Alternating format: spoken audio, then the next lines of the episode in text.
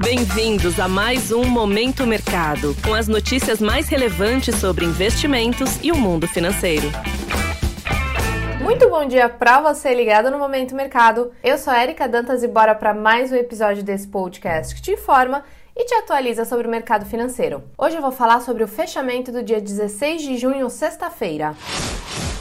Cenário internacional. A sexta-feira foi marcada pela realização de lucros em Wall Street. O mercado segue acompanhando a trajetória da taxa de juros americana, que, apesar da pausa na semana passada, deve voltar a subir nas próximas reuniões. O índice Dow Jones fechou em queda de 0,32%, o S&P 500 recuou 0,37% e Nasdaq caiu 0,68%. No fechamento da semana, o saldo é positivo.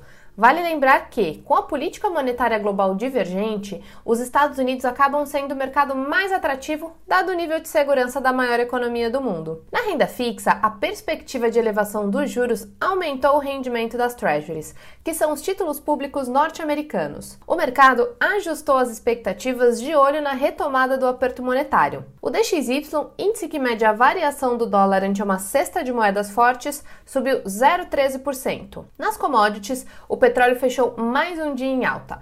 O mercado prevê elevação da demanda pelo óleo, com os possíveis estímulos para acelerar a recuperação da economia chinesa.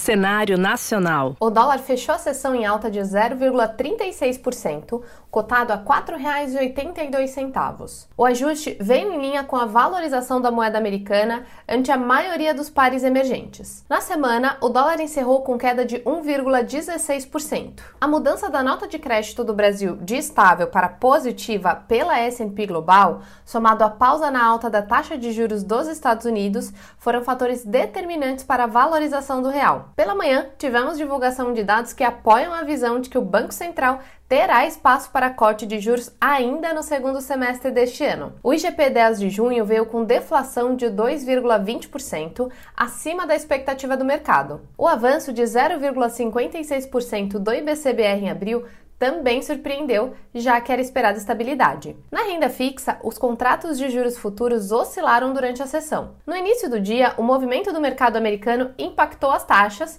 mas o ajuste de posições confirmou a convicção que a Selic deve sofrer cortes. Os principais vencimentos fecharam estáveis ou em leve alta. Indo para a bolsa, o Ibovespa fechou o dia em queda de 0,39% aos 118.758 pontos. O movimento pode ser considerado uma realização de lucros natural. Após uma semana de ganhos expressivos, o investidor preferiu passar o final de semana sem grandes surpresas. O destaque positivo ficou com a CVC, que avançou 5,63%, beneficiada pela expectativa de queda da taxa de juros. No mês, a alta é de 33,14%. Os outros destaques foram a Dexco, que avançou 3,06%, e a CLC Agrícola, com alta de 2,94%. Na contramão, Carrefour caiu 6,56%, Rumo recuou 4,75% e Açaí, que terminou o pregão com queda de 4,18%. 18%.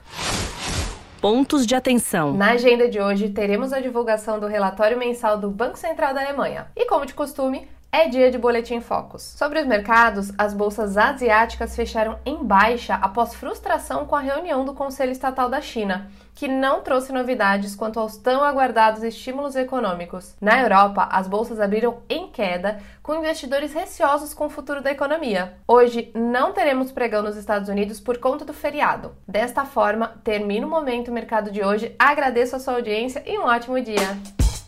Você ouviu Momento Mercado com o Bradesco. Sua atualização diária sobre cenário e investimentos.